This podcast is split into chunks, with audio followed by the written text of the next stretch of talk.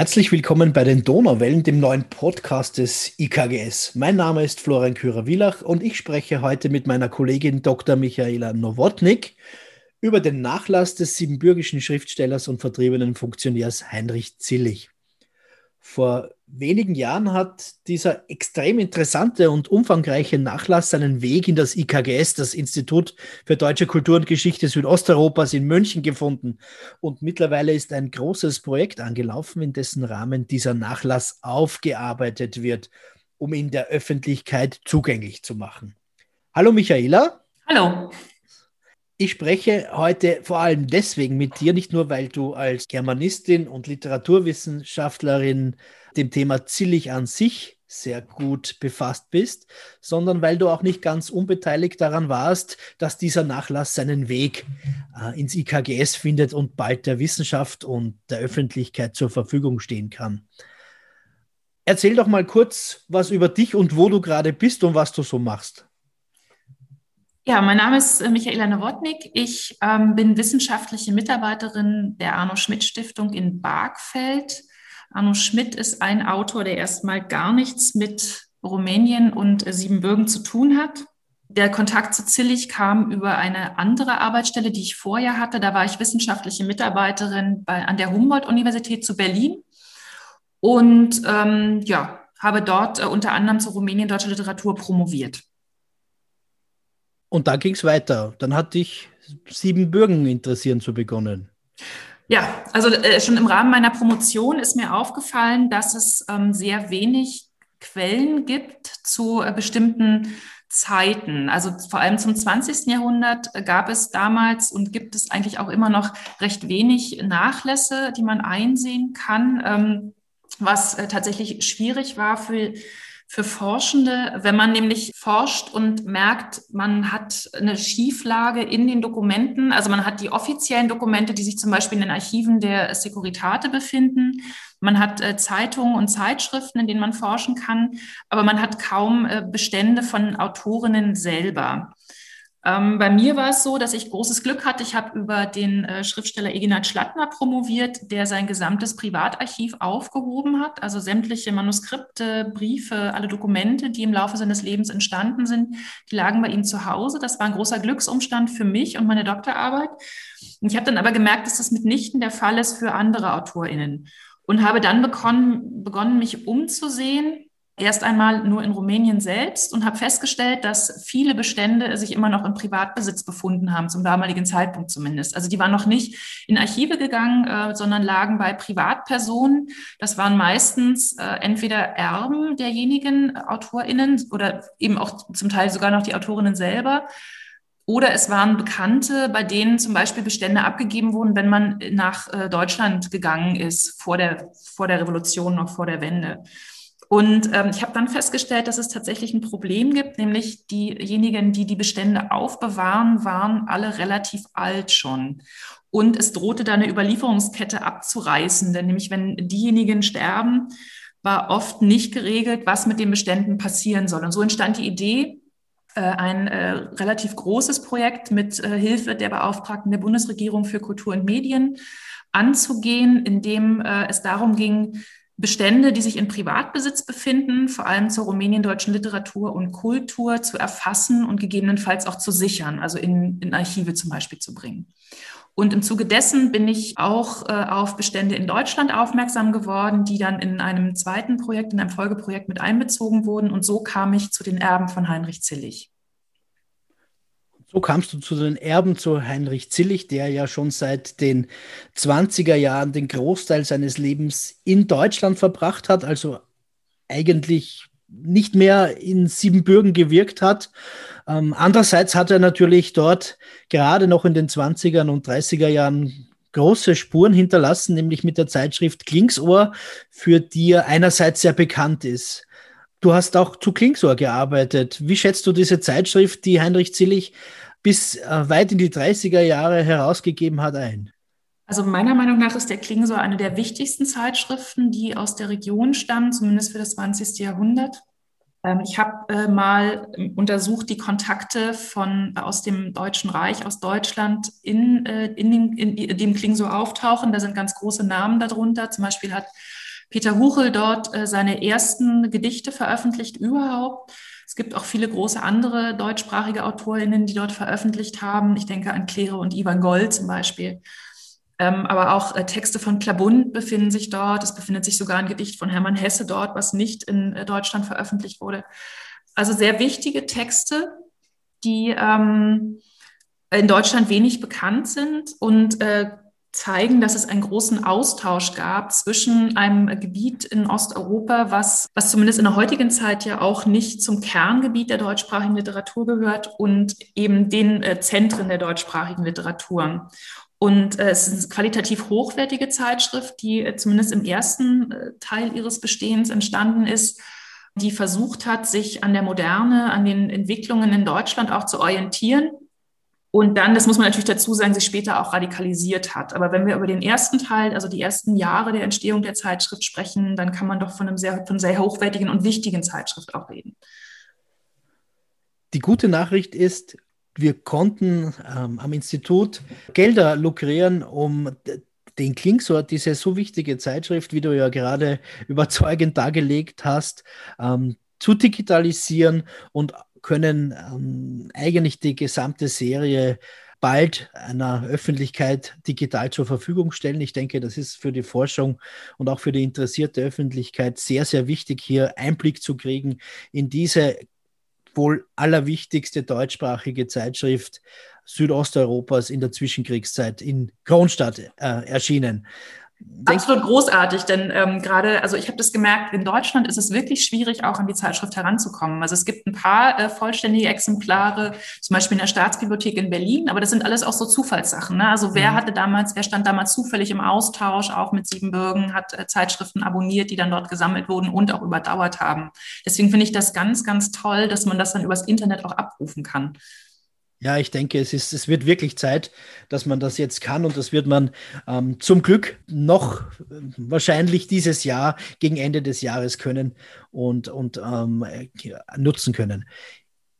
Jetzt hat diese Zeitschrift aber eine Entwicklung genommen, die bis zu einem gewissen Grad ja auch parallel mit Heinrich Zillichs Biografie geht. Wir werden hier heute nicht ausführlich über seine Biografie reden können, aber wir müssen schon mal kurz ansprechen, welche Entwicklung er selbst genommen hat, so wie seine erste Zeitschrift äh, Klingsohr von einer ähm, äh, ja, einer Publikation, die sich vor allem der Vielfalt Siebenbürgens und den Beziehungen zum deutschsprachigen Raum, aber auch zum ungarischen und zum rumänischen ähm, Literaturraum gewidmet hat, dann immer stärker Richtung Reich beziehungsweise dann Drittes Reich ausgerichtet hat. Ich denke, da gibt es eine Parallele zwischen Klingsohr und Zillig. Ähm, ganz bestimmt. Also wir finden gerade in dem früheren Teil der Zeitschrift, ähm, der ist ungefähr bis äh, Anfang der 30er, kann man das, äh, also man kann das relativ genau lokalisieren, wann das kippte, wann sich das verändert hat finden wir sehr viele ähm, auch jüdische Autorinnen und Autoren in der Zeitschrift, finden wir viele Autorinnen und Autoren, die den Expressionismus in Deutschland mitgeprägt haben mit Texten. Ist eine sehr offene Zeitschrift, die, ähm, also die wirklich äh, ganz und gar was Neues auch nach Siebenbürgen gebracht hat. Und ähm, im Leben von Heinrich Zillig ist tatsächlich eine zunehmende Radikalisierung schon vor der Machtergreifung der Nationalsozialisten zu bemerken. Also schon Anfang der 30er Jahre ähm, wendet sich Heinrich Zillig von, also hat äh, entwickelt Heinrich Zillig Ideen, die auch äh, so einen gewissen Nationalstolz bei ihm befördert haben. Das können wir auch aus seinen Texten herauslesen. Und es gab dann, äh, es gab tatsächlich einen Bruch in der Zeitschrift, ähm, als er äh, Alfred Margot Sperber, ein jüdischer Autor aus der Bukowina, einen Brief geschrieben hat, der auch bekannt ist, weil er im Sperber-Nachlass überlebt hat, ähm, in dem er ihm schreibt, dass er ihn und andere jüdische Autoren nicht mehr veröffentlichen kann, denn die Entwicklung in Deutschland äh, sei eben so, wie sie ist und da müsste er sich auch anpassen. Und ab diesem Zeitpunkt kann man feststellen, dass die Zeitschrift sich zunehmend radikalisiert hat.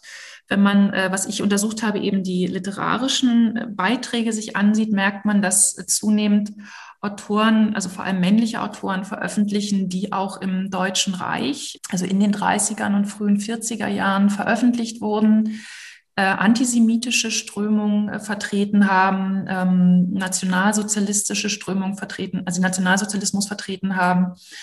Und ähm, man merkt zunehmend auch, dass Heinrich Zillig ähm, sich im Kreis des Langmüller Verlag bewegt hat und von dort auch Autoren gewann, die in seiner Zeitschrift veröffentlicht haben.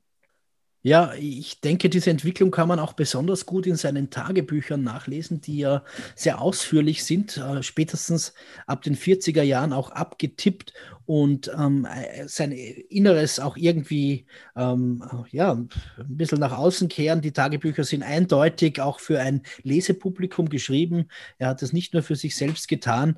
Und ähm, diese Tagebücher sind eben auch Teil dieses großen Nachlasses und deswegen auch besonders interessant, weil man diese Beziehungen ein bisschen nachverfolgen kann zwischen seinen Publikationen und dem, was er sozusagen denkt und auch in den Tagebüchern niederschreibt. Auch tatsächlich eine ganz wichtige Quelle. Ne? Also, dass man auf einem, auf der einen Seite das Gedruckte hat, dann hat man die Briefe und dann eben auch noch diese Tagebücher. Und ich glaube, wenn man das alles zusammenbringen kann, dann äh, bekommt man ein sehr komplexes Bild der damaligen Zeit und der involvierten äh, Personen. Ja, und ich denke, ähm, das ist auch einer der, der großen äh, ja, Mehrwertfaktoren dieses Nachlasses. Heinrich Zillig ist aufgrund seines Engagements im Dritten Reich dann vor allem für die einen als, als NS-Funktionär punziert, für die anderen ist er dann nach 1945 vor allem maßgeblicher Vertriebenenfunktionär und Ideologe, aber erst durch seinen Nachlass, ähm, über dessen Bestand wir auch noch ein wenig reden werden, kann man sozusagen auch die Nuancen ähm, herausarbeiten und auch vielleicht Gründe nachvollziehen, warum sich Dinge so entwickeln, wie sie sich entwickeln. Und damit eben auch ein etwas komplexeres Bild dieser Persönlichkeit Heinrich Zillichs zeichnen. Genau, auch abseits ein bisschen von Klischees und so voreingenommenen Meinungen, die man hat, ne, die man ja auch leicht haben kann bei so einer äh, Person, die so polarisiert hat. Genau, wobei, soweit ich den Bestand jetzt kenne, äh, hat ihm die Polarisierung wenig ausgemacht. Er hat da durch auch eine gewisse Art von Energie bezogen. Aber da kann man vielleicht mal gesondert drüber reden. Wichtig ist vielleicht noch festzuhalten, ähm, dass er eben dann ähm, durchaus sehr engagiert war äh, in der Reichsschriftstellerkammer und, und auch sehr, sehr hohe Auflagen bei seinen literarischen Werken erzielt hat in, bis 1945. Natürlich kam dann mit 1945, mit dem Ende des sogenannten Dritten Reiches, auch für ihn eine große Zäsur und, und die, die vier Jahrzehnte oder die dreieinhalb Jahrzehnte, äh, die er dann ähm, in, in Deutschland auch verbringt, als, wenn man so möchte, Nachkriegsschriftsteller, sind natürlich vor, unter völlig anderen Vorzeichen dann äh, zu lesen. Es geht ihm auch natürlich einerseits nicht gut, weil er eben nicht mehr so gut ankommt als Schriftsteller auch wenn er entnazifiziert wird. Andererseits engagiert er sich sehr stark dann im Verbandswesen, sowohl bei den Siebenbürger Sachsen als auch in den später gegründeten großen landsmannschaftlichen äh, Gesamt- und Dachverbänden, möchte ich mal sagen. Siehst du äh, da eher einen Bruch 1945 oder eher ähm, Kontinuitäten in seinem Denken und Wirken? Also Kontinuitäten ganz gewiss in seinem Denken und Schreiben, ein Bruch in seinem Wirken, weil natürlich äh, die Verlagsproduktion eine andere war. Also ähm, was ja auch ganz schön ist, in, in dem Bestand, in dem Zillig-Bestand befinden sich auch Unterlagen zur Entnazifizierung, also sowohl offizielle Dokumente als auch ähm, Wortmeldungen Zillig selber, aber auch befreundete Autorinnen und Autoren. Und man kann äh, dort ganz gut ablesen, dass es ihm natürlich zum einen schwer gefallen ist, sich mit der neuen Situation überhaupt auch nur anzufreunden, äh, da seinen Platz zu finden, also wegfallende Publikationsmöglichkeiten einfach durch seine Verstrickung in das Dritte Reich. Und äh, gleichzeitig aber auch die Idee, wie man wieder, äh, äh, wie man wieder publizieren könnte, der Versuch, ähm, neue Netzwerke aufzubauen, was ihm auch gelungen ist tatsächlich. Also er hat äh, wieder publizieren können in seinem Denken. Das ist natürlich also das ist auch wichtig, diesen Bestand dadurch zu kennen, wenn man sich nur seine Texte ansehen würde, würde man nicht genau nachvollziehen können, wie er überhaupt dann gedacht hat. Ich glaube, aus seinen Briefen wird ersichtlich, dass es keinen direkten Bruch in seinem Denken gab. Das, ähm, was, was ich auch schon gesehen habe, es ist ja auch dann Teil der Bibliothek äh, ins IKGS gewandert, der Zillig-Bibliothek. Dort finden sich viele Widmungsexemplare von Autorinnen und Autoren, die im Dritten Reich ähm, Größen waren, mitzählig bekannt waren. Ähm, schon allein an diesen Widmungen kann man erkennen, die nach 1945 entstanden sind, an diesen Widmungen kann man erkennen, dass der Kreis durchaus weiter fungiert hat und sich auch als Kreis verstanden hat, so als Gegenbewegung vielleicht auch ein bisschen zu dem, was passiert ist nach 1945, zu den Strömungen, die dann entstanden sind. Also kurz gefasst, ein Bruch im Denken nicht, ein Bruch im Wirken zwangsläufig. Also Zillich ist seit den 30er Jahren, soweit ihm der Krieg nicht woanders hin verschlagen hat, in Starnberg zu Hause. Dort gibt es ja auch sozusagen ein engeres Netzwerk. Waldemar Bonsels wohnt in der Region zum Beispiel.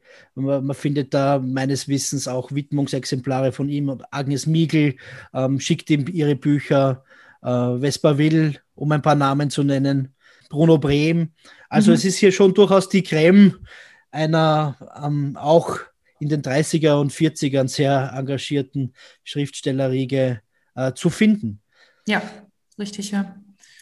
Zillig stirbt dann 1988 mit ähm, 90 Jahren und hinterlässt eben einen sehr, sehr umfangreichen Nachlass. Und jetzt ist eben die große Frage, Michaela, wie kam dieser spannende, umfassende und extrem wertvolle Nachlass ins IKGS?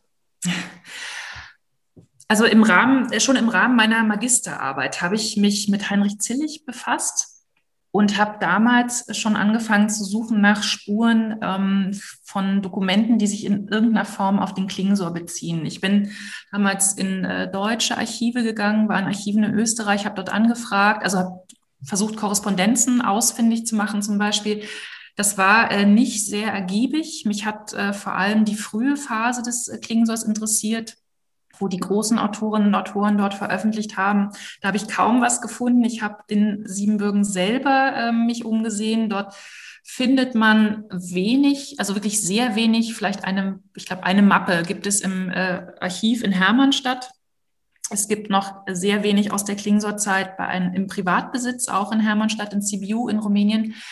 Mir fiel auf, dass der Hauptbestand von Heinrich Zillig nicht zugänglich ist. Also es, er musste irgendwo sein und ich habe damals ähm, die Kinder, also die Söhne von Heinrich Zillig selbst ausfindig gemacht. Den ältesten Sohn habe ich angeschrieben, bin mit ihm in Kontakt getreten. Wir haben uns auch getroffen. Und er erzählte mir, ähm, dass es diesen Bestand gibt, der auf dem Dachboden liegt, in dem Haus am Starnberger See, in dem auch Zillig gelebt hat. Und äh, hat gesagt, dass ich Zugriff darauf hätte, wenn ich das wünschte. Er aber weiß, dass aus dieser Klingsor-Phase nichts daran ist. Wir haben dann noch sehr lange darüber gesprochen. Ähm, er hat mir auch äh, einige Sachen noch über den Bestand erzählt. Und es war klar, dass es für, ähm, für mein Projekt, ähm, also für meine Magisterarbeit, einfach zu viel ist, auch diesen vollkommen ungeordneten Bestand, so wie er ihn beschrieben hat, einzusehen. Zumal ähm, er mir sehr glaubhaft machen konnte, dass sich aus dieser Klingsor-Phase nichts darin befindet, was ich ihm, also was ich auch durch andere bestätigt äh, gefunden habe, durch andere, die ich gefragt habe. Das hat mich aber tatsächlich nicht losgelassen. Also ich habe ihn dann gefragt, ob er das nicht in ein Archiv geben will. Und er meinte, nein, äh, vorerst auf keinen Fall. Äh, das wäre ihm zu heikel auch. Und ähm, also man kann es ja auch verstehen. Ne? Also es ist äh, durchaus heikler Bestand und ähm, man braucht einen gewissen Abstand dazu. Und man braucht auch Vertrauen in die archivbildenden Institutionen, wo man das dann hingibt. Ähm, ich habe das dann so ein bisschen aus den Augen verloren, aber es war immer im Hinterkopf äh, dieser Bestand. Und als dann dieses Projekt kam, was ich bearbeitet habe, indem ich die ähm, Quellen und Archive in Rumänien aufgesucht habe, habe ich einen Vorstoß nochmal gewagt an die Familie. Der älteste Sohn, mit dem ich damals Kontakt hatte, äh, dem lag damals schon im Sterben also dass ich mit einem anderen Sohn äh, längeren Kontakt aufgebaut habe und äh, dieser hat dann eingewilligt, dass, ähm, dass wir, also Florian, du und ich, dass wir hin dürfen und uns diesen Bestand einmal ansehen können. Ja, und äh, so kam das dann. Und ich erinnere mich noch sehr gut an unsere Fahrt nach Starnberg nach draußen. Ja, das war schon spannend. War fast ein bisschen, nicht jetzt gerade ein Krimi, aber doch ein sehr, sehr spannender ja, Film. Ähm, das Haus am See sozusagen, ne, in einem Nebengebäude. ja, dieser, Bootshaus, ja. Ja, dieses Bootshaus, wie auch immer. Ne?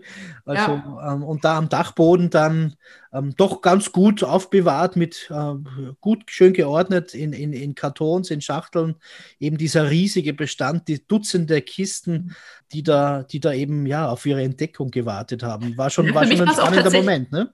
Ja, ja, es war ein spannender Moment. Es war für mich auch tatsächlich eine Sternstunde für mein Projekt, muss ich sagen. Also ich hatte vorher auch ganz tolle Bestände schon eingesehen, auch ähm, Bestände von Zeitungen und Zeitschriften zum Beispiel, war ähm, hoch erfreut, was sich doch noch äh, so befindet, auch, also sowohl in privat als auch institutionellen Besitz.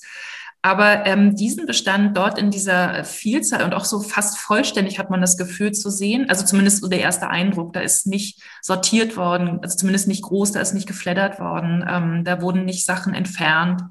Das war großartig, einfach ähm, weil, weil die Idee war, was sich dort alles befinden könnte, also ohne auch nur dezidiert reingesehen zu haben. Allein so diese Masse an Kartons, die dort lagen und so der erste Blick hinein, das war schon toll, tolles Gefühl. Was hat sich geändert? Warum hat die Familie dann doch Vertrauen gefasst und warum hat sie sich vor allem dafür entschieden, diesen, diesen Bestand dem IKGS zu überantworten? Du hast ja selbst gesagt, das ist ja durchaus eine Vertrauenssache und auch eine Riesenverantwortung, äh, dass man hier ähm, wissenschaftlich fundiert nun an diesen Bestand herangeht. Da spielen wahrscheinlich verschiedene Aspekte eine Rolle. Ähm, das eine ganz sicher war, ähm, das Vertrauen in eine jüngere Generation, dass man äh, dieser Generation durchaus Dinge auch in die Hand geben kann und ähm, darauf vertrauen kann, dass dort mit verantwortungsvoll umgegangen wird. Ähm, sicherlich auch ein gewisses Vertrauen in die Arbeit des IKGS und ähm, in äh, Wissenschaftlichkeit. Also das ähm, glaube ich schon. Also es war jetzt nicht so einfach, dass man hingeht und sagt, guten Tag, ich würde es gern sehen, sondern es ging dem auch schon eine längere Phase der Annäherung voraus und des sich Treffens und Telefonierens und Sprechen miteinander. Und ähm, also ich nehme auch an, dass Sie sich über, über das IKGS sehr genau informiert haben, sicherlich auch über mich und meine Arbeit, die ich gemacht habe. Und irgendwann war man dann eben doch so weit, dass man uns zumindest erstmal hat hineinsehen lassen. Und dann merkte, dass, ähm, dass es vielleicht eine gute Idee ist, dass es jetzt auch aus der Hand zu geben und ähm, eben aufarbeiten zu lassen. Und vielleicht, naja, also loswerden ist jetzt nicht so das richtige Wort, aber vielleicht auch diese Verantwortung so ein bisschen abzugeben, die man hat. Das ist ja doch eine Bürde auch, die man trägt, so einen mhm. Bestand zu haben. Nicht nur den von Heinrich Zillig, auch jeder andere Bestand ist auch eine gewisse Bürde, weil man eine Verantwortung hat, damit irgendwie umzugehen, das zu lagern, dass, dass es nicht kaputt geht eben. Ne? Also allein die, die, die Frage steht da schon im Raum. Ja, über konservatorische Aspekte werden wir in diesem Podcast sicher auch mal sprechen. Das ist durchaus eine Herausforderung, der wir uns genauso stellen. Ähm, andererseits die größte Herausforderung ist sicher eben verantwortungsvoll mit diesem Nachlass umzugehen, gerade weil er eben nicht vorsortiert wurde, sondern eben alle lichten und auch dunklen Momente einer Biografie äh, zutage fördert, das eben auch sozusagen die, die, die Komplexität erhöht und äh, man einfach einen besseren Blick kriegt auf so eine Persönlichkeit, die ja eigentlich auch paradigmatisch für, für ein ganzes Jahrhundert steht und eine Entwicklung, die irgendwann ähm, ja zum fin, beginnt und, und wahrscheinlich eben gerade 1989, einen, ein Jahr, wenige Monate nach seinem Tod auch irgendwie endet. Ne? Dieses Andererseits, ja, dieses kurze 20. Jahrhundert, der Erste Weltkrieg, der auch äh, Heinrich Zillig sehr geprägt hat und die Entwicklungen danach. Er sagt ja auch immer, er war Kaiserjäger. Das ist so irgendwie sein, sein, sein wenn man so möchte, sein persönlicher Gründungsmythos. Ja. Er, er, kommt aus dieser kakanischen Kultur und geht aber dann irgendwie ganz woanders hin, also sowohl auch physisch als auch, als auch geistig. Und damit umzugehen, ist eine große Herausforderung, die, der wir uns aber sehr gerne stellen am, am IKGS und vielleicht ist das auch die richtige Stelle der Familie zu danken äh, für, die, für die, das Vertrauen, dass sie zuerst dir und dann auf deine Vermittlung hin uns erweist und weiter hoffentlich erweisen wird. Und, und ich denke, da wird, wird auch wirklich sehr Interessantes ähm, rauskommen und, und ähm, der wird auch die Wissenschaft und die Biografieforschung, die Netzwerkforschung ähm, weiterbringen. Ja. Was haben wir da am Dachboden so gefunden? Vielleicht äh, kannst du es ganz kurz zusammenfassen. Ähm, vielleicht fange ich mal mit dem an, was wir nicht gefunden haben. Das, ähm, das war der, die ganz kleine Enttäuschung, die aber jetzt doch auch wieder so ein bisschen ähm, den Forscherdrang in mir geweckt hat. Wir haben nicht gefunden die äh, Dinge aus der frühen Phase beziehungsweise überhaupt aus der Phase des Klingsoas. Das hatte ich gehofft, dass es vielleicht doch noch äh, dort irgendwo ist. Also ich wusste ja eigentlich, dass es sich dort nicht befinden wird. Ähm, es ist auch tatsächlich so, also wir haben keine Handschriften ähm, von, äh, von den großen AutorInnen gefunden aus Deutschland, nichts von Else Lasker-Schüler, mit der ähm, Heinrich Zillig befreundet war sogar. Das ist ein bisschen schade, aber ähm, ich denke, irgendwo wird es wahrscheinlich doch noch auftauchen. Und wenn nicht, dann, dann ist es eben so. Was wir gefunden haben, sind die ähm, sind Unterlagen aus der Zeit, nachdem Heinrich Zillig nach Deutschland gegangen war, also aus den äh, frühen Mitte 30er Jahre. Soweit der erste Blick äh, mir das sagte, und das müsstest du jetzt sagen, ob das auch tatsächlich so ist, äh, fast vollständig, also vollständige Manuskripte, vollständige Korrespondenzen, mehr oder weniger. Also ich glaube, er hat da sehr, sehr ordentlich auch gearbeitet hat ein sehr ausgeklügeltes Ablagesystem auch, was gut nachvollziehbar ist. Also wir finden äh, sämtliche Stufen von Manuskriptstufen seiner Texte, finden äh, sehr viele Korrespondenzen, die ich ähm, sehr, als sehr, sehr wichtig auch einschätze, weil sie ähm, bestehende Korrespondenzen ergänzen mit äh, Kulturträgern der damaligen Zeit, weil man jetzt eben auch die Gegenbriefe dazu lesen kann. Wir finden äh, Zeugnisse seines Lebens, äh, sehr viele Fotos haben wir gefunden. Wir haben, boah, Florian, hilf mir weiter, was haben wir noch? Wir haben viele ja, Bücher natürlich, die Bibliothek, genau. großartig von Heinrich Zillig, die Widmungsexemplare. Wir haben Urkunden äh, gefunden, äh, jede Menge. Also man kann auch jetzt wirklich die Biografie belegen von Heinrich Zillig. Man ist nicht auf Hörensagen und Selbstaussagen angewiesen, sondern man kann sie jetzt tatsächlich auch nachvollziehen an verschiedenen Station. Wir haben, was du auch schon angesprochen hast, die Tagebücher Heinrich Zillis gefunden, ganz eigene Gattung, ganz großartige Texte, die äh, sicherlich eine längere Auswertung bedürfen. Ja, so, so ungefähr. Also es sind hier wohl 40 Kisten gestanden, davon die Hälfte ungefähr seine Bibliothek, die enorm spannend ist und die andere Hälfte tatsächlich das, was du jetzt eben aufgezählt hast, verschiedene Arten von, von, von ähm, ja, Autographen, handschriftlichen, maschinengeschriebenen Manuskripten, Briefen, zum Teil an wirklich sehr, sehr prominente Akteure aus dem Kulturbereich, aus der Politik, aus dem landsmannschaftlichen Bereich. Und ähm, es beginnt natürlich natürlich erst so richtig in den 30er Jahren einen Vollständigkeitseindruck zu erwecken. Wir haben tatsächlich aber aus, aus der Kriegszeit und aus seiner Jugend auch schon Tagebuchaufzeichnungen, die sind handschriftlich, die werden auch gerade transkribiert, um das dann nachlesen zu können. Wir haben hier auch viele, viele erste äh, Versuche Heinrich Zillichs schon als junger Lyrik zu schreiben. Also da, da auch selbst seine, seine Vorkriegsaktivitäten kann man bis zu einem gewissen Grad äh, schon fassen. Also das ist schon ganz, ganz großartig, was uns äh, da vorliegt. Es liegt ein, ein Leben vor uns, ein ja, einerseits sehr, sehr besonderes, spezielles Leben, das eben auch diese Migrationsbiografie zwischen Siebenbürgen und Deutschland beinhaltet, andererseits die ganz großen Zäsuren des 20. Jahrhunderts einfach ähm, auf ja, ganz besondere Weise nachvollziehen lässt und gleichzeitig auch für eine Generation steht, die de facto zweimal wenn man so möchte, unter Anführungszeichen enttäuscht wurde. 1918 eigentlich der Zusammenbruch der Lebenswelt der österreich-ungarischen und dann nochmal 1945 wo man merkt, ähm, wir haben uns da eigentlich auf einen Dämon eingelassen ähm, mit dem Dritten Reich, mit Adolf Hitler und merkt, dass man jetzt eigentlich ein zweites Mal sich sehr schwer tut, seinen Platz zu finden in dieser, in dieser Gesellschaft. Heinrich Zillig findet seinen Platz, aber natürlich wieder oder zum ersten Mal eigentlich am, wirklich am Rande, zumindest er empfindet es selber so, während andere seiner Schriftstellerkolleginnen und Kollegen noch einmal schaffen, international zu realisieren, bleibt er in der landsmannschaftlichen Szene verhaftet, wo er natürlich eine sehr große Rolle spielt, andererseits aber kaum mehr darüber hinausgeht. Ich denke, das ist einer der allerinteressantesten Aspekte, ähm, jenseits aller Vorwürfe und ähm, auch jenseits aller Urteile, einfach mal zu schauen, ähm, wie geht es einem sehr erfolgreichen Schriftsteller nach einem radikalen ideologischen Bruch ähm, in, in der Geschichte. Was denkst du, wo, wo sind da noch die, die ganz, ganz großen, spannenden Punkte in dieser Biografie und in diesem Nachlass? Ich würde ähm, würd tatsächlich auch so ein bisschen von der Biografie noch weggehen. Also Biografie ist auch sehr interessant, weil an Heinrich Zillig eben auch so viel zusammenläuft, was, was ja auch klar ist, ne? in so einer kleinen Gemeinschaft wie die der Siebenbürger Sachsen, der Rumäniendeutschen, übernehmen Personen auch verschiedene Ämter ne? oder haben verschiedene Plätze, die ihnen zugeteilt werden, an denen man viel erkennen kann.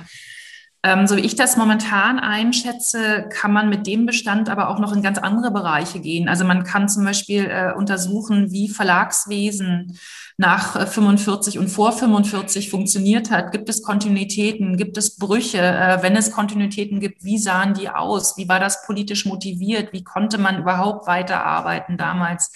Wie hat man sich selber auch neu erfunden als Autor nach dem Ende des Zweiten Weltkriegs, an dem man doch äh, zumindest in der Kulturpolitik sehr äh, stark mitgeschrieben hat und sie sehr stark mitgeprägt hat? Wie hat man das vor sich selbst gerechtfertigt? Ähm, dann auch schon die erwähnten äh, Schriftstellerinnenkreise, die in Starnberg bestanden haben, aber auch darüber hinaus ging. Ähm, wie haben die weiter gewirkt? Wie haben die zum Beispiel auch die die Literaturszene der Bundesrepublik nach 45 gewirkt. Das sind so Themen, die überhaupt noch nicht so richtig erforscht sind, die noch gar nicht mhm. so richtig im Fokus sind. Da gibt es so kleine Einzelveröffentlichungen drüber, aber man hat bislang sich da noch nicht so richtig rangetraut.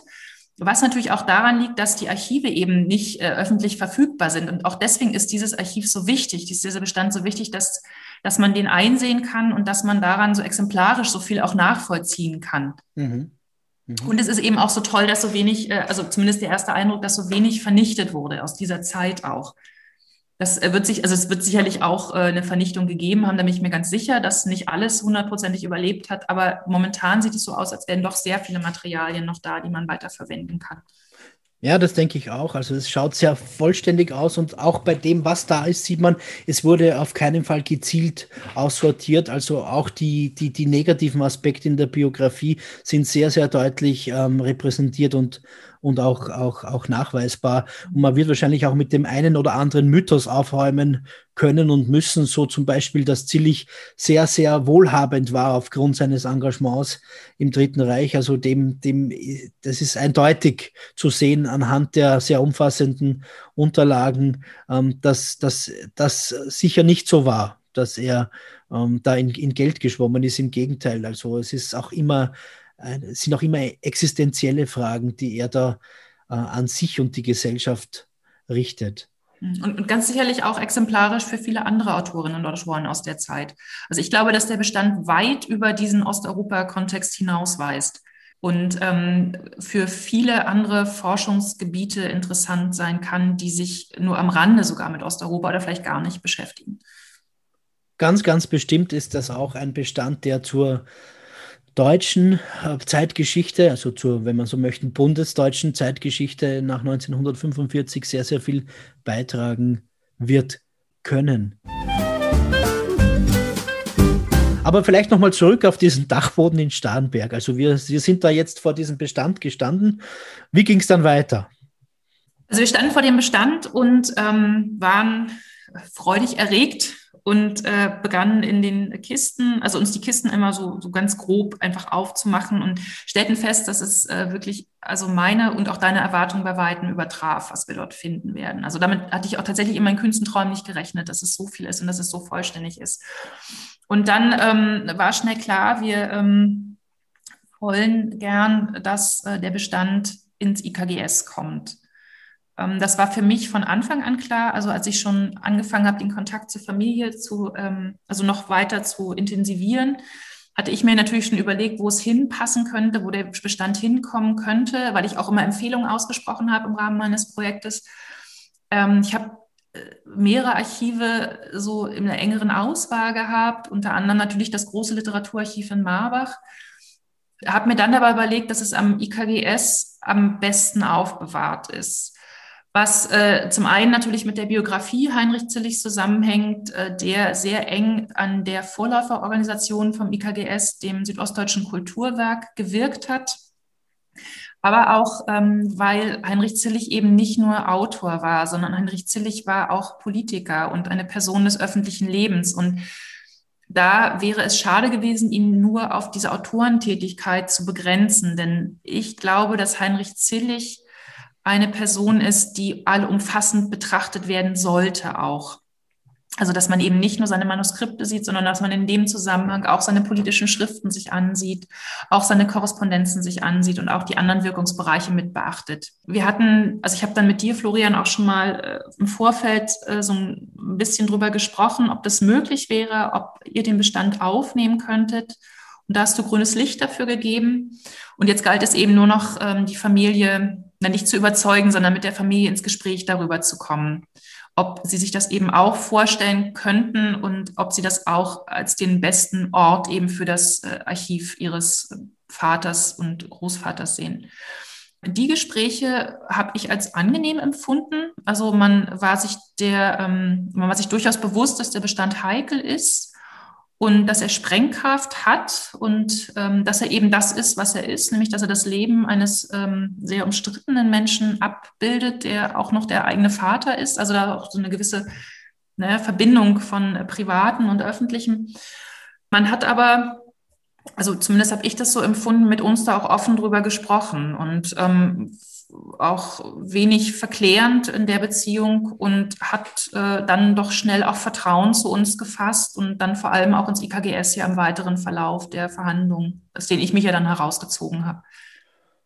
Ja, ich denke, wahrscheinlich sind es tatsächlich zwei, zwei sehr wichtige Argumente, warum das IKGS der richtige Ort ist. Einerseits sieht man, sieht man dass sich unsere interdisziplinäre Aufstellung als literaturwissenschaftliches, kulturwissenschaftliches und zeithistorisches Institut hier bewährt und eben so in Verbindung mit, mit der fachlichen Spezialisierung Richtung Südosteuropa beziehungsweise den Vertriebenen und Aussiedlern in Deutschland ähm, einfach äh, umfassend an diesen äh, Nachlass herangehen kann.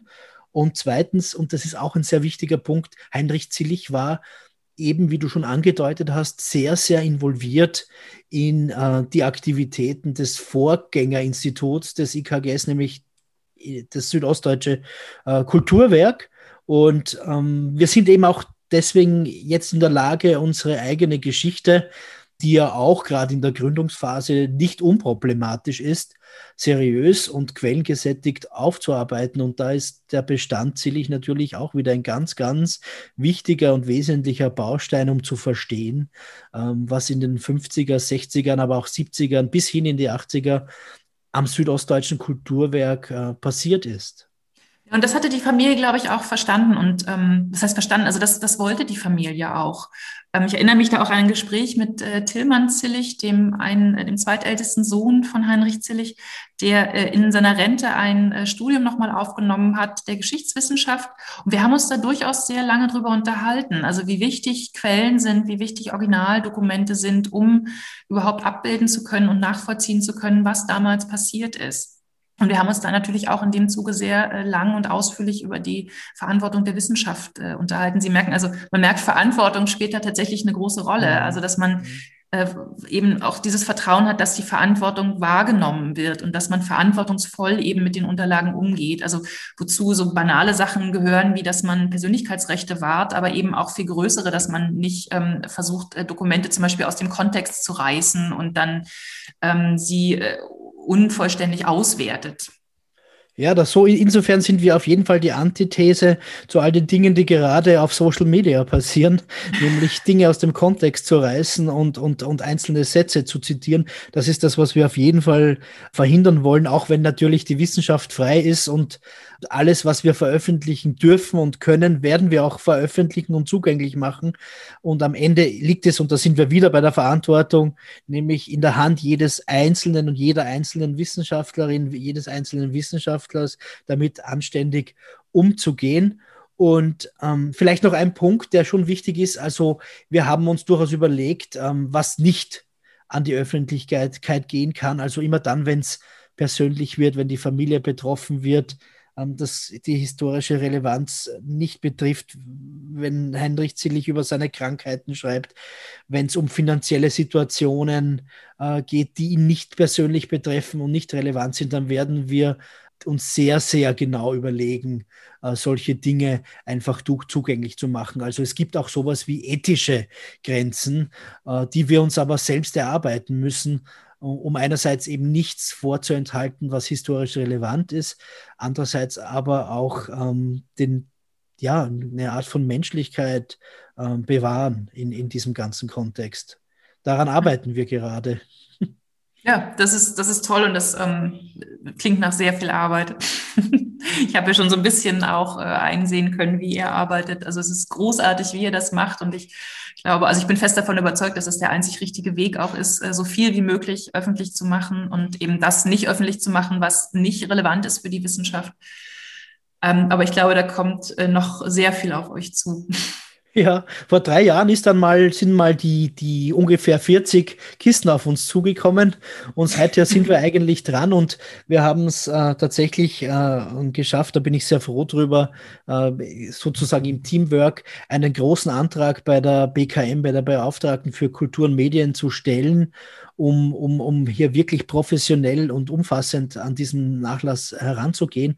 Und seit äh, Januar diesen Jahres ähm, haben wir tatsächlich ähm, jetzt Ressourcen und ähm, Platz und Geld und die Möglichkeit eben ähm, in einem dreijährigen Projekt diesen Nachlass zugänglich zu machen. Und das ist auch unser, unser Punkt. Es soll nicht nur im IKGS herumliegen, es wird auch umfassend digitalisiert. Das heißt, man kann dann einfach auf, von der ganzen Welt aus sozusagen auf diesen Bestand zugreifen. Und ähm, das ist uns eben besonders wichtig, dass wir da die Digitalisierung gleich mit einbeziehen und, und, und äh, keine künstlichen äh, Schranken aufbauen, was den Zugang zu diesem Bestand betrifft. Ja. Ganz großartig. Ich freue mich schon jetzt aufs Findbuch. Ja, Findbuch, das Findbuch wird, wird ein sehr komplexes, datenbankbasiertes äh, Findbuch. Also das wird auch äh, gut dafür da sein, um Netzwerke und Beziehungen äh, herzustellen. Aber da kann man mal vielleicht eine eigene, eigene ja. Folge drüber machen. Eine Frage hätte ich schon noch äh, an, an, dich. Jetzt haben wir diesen, diesen wunderbaren Nachlass, aber es gibt ja dann doch noch andere Orte, wo Heinrich Zillig vermutlich oder äh, ja bereits sicher Spuren hinterlassen hat. Wo würdest du uns raten, noch weiter zu suchen? Also auf jeden Fall würde ich in äh, deutschsprachigen Archiven, also im deutschen Sprachraum, würde ich in Archiven weiter suchen. Ich denke, da könnte auch noch äh, was lagern. Was ich mehr vermute, sind die Nationalarchive in Rumänien. Also da gibt es so die ein oder andere Mappe und ähm, da ist es oft so, dass äh, die Unterlagen, die Dokumente nicht zu 100 Prozent erschlossen sind. Also da können auch Zufallsfunde durchaus noch drin sein. Zum Beispiel die eine Mappe, die ganz sicher im Nationalarchiv in Hermannstadt ist, die liegt in einer anderen Mappe bei. Und da hatte mich damals Joachim Wittstock darauf hingewiesen, der sie auch mehr oder weniger zufällig gefunden hatte. Ähm, ich könnte mir vorstellen, dass äh, Dinge noch im Privatbesitz sind. Da müsste man vielleicht mal im Kronstädter Raum äh, gucken, in Braschow, wo Zillig gelebt und gewirkt hat und wo der Kling so auch gewirkt hat. Und dann, ja, weiß ich auch nicht, dann muss man hoffen, dass äh, irgendjemand doch noch irgendwas gesehen hat oder vielleicht noch eine Vermutung hat, wo was sein könnte. So ganz große Hoffnung habe ich allerdings nicht mehr, weil doch die Zeit sehr lange her ist jetzt und ähm, gerade die Umwälzung nach der Revolution nach 1990 doch äh, enorm waren und jetzt auch mittlerweile so die Erlebnisgeneration mehr oder weniger ausstirbt. Mhm. Aber wer weiß, also es gibt ja durchaus noch ganz große Bestände. Ich denke so an die Sammlung von Herrn Nussbecher zum Beispiel wir werden sehen. uns kurz, wer Herr Nussbecher war. Gernot Nussbecher, Archivar in äh, Kronstadt in Braschow, der ähm, sehr, sehr viel gesammelt hat, äh, leider verstorben ist vor wenigen Jahren, aber einen ganz großen Bestand hinterlassen hat, den ich mir auch angesehen habe, aber äh, den er selber, glaube ich, gar nicht mehr ganz überblicken konnte. Vielleicht, möglicherweise gibt es Zufallsfunde auch noch dort oder Spuren äh, in andere Bestände. Ich weiß es nicht. Ich, ich kann es nicht versprechen, aber ähm, man sollte die Augen und Ohren offen halten und vielleicht auch noch mal rumfragen oder wenn das Projekt bekannter wird und man damit noch mehr in die Öffentlichkeit geht, vielleicht findet sich noch der oder die ein, diejenige, die noch irgendwas von ihm zu Hause hat. Ja, und wer weiß, ob nicht doch auch ähm, der rumänische Geheimdienst eine Akte über ihn geführt hat. Das ist sicher eine Spur, die auch noch verfolgenswert Ja, ja, der ist. Geheimdienst als Literaturspeicher, das ist auch schön. Ne? Da hat man auch so ein Backup seiner Daten.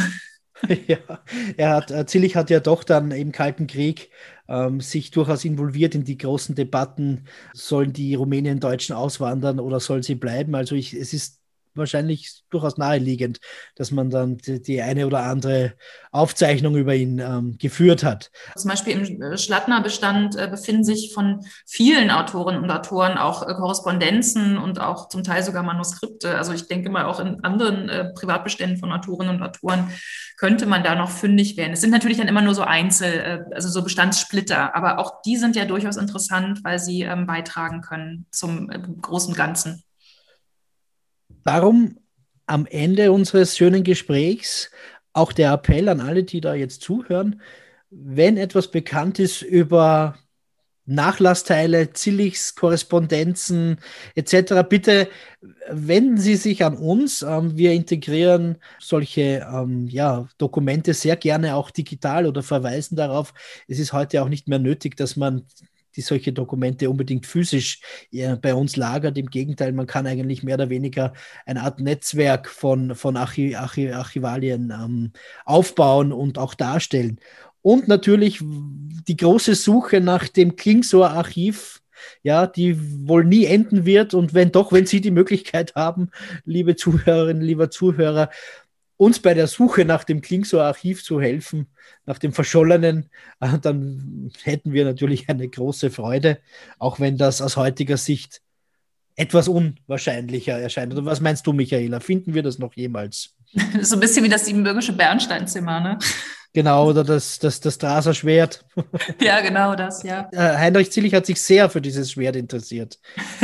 viele, viele Dokumente im Nachlass über, über diese Legende. Das heißt, wir müssen nur das Draser Schwert finden. Vielleicht finden wir dann auch das Klingsor-Archiv. so ist es. Michaela, ich danke dir ganz herzlich für deine Zeit und vor allem auch für deine Aktivitäten im Vorfeld ähm, dieses Projekts, das wir jetzt am IKGS zu Heinrich Zillig gestartet haben. Ohne, ohne dein Zutun und ohne das Vertrauen der Familie Zillig und ohne die Förderung der BKM könnten wir das alles nicht machen. Und wir hoffen, dass wir hier wirklich einiges beitragen können, um Zeitgeschichte, Literaturwissenschaft, Kultur, kulturwissenschaftliche Forschung, all diese Felder voranzubringen mit der Persönlichkeit Heinrich Zillichs. Ich freue mich auf die nächsten drei Jahre in diesem Projekt.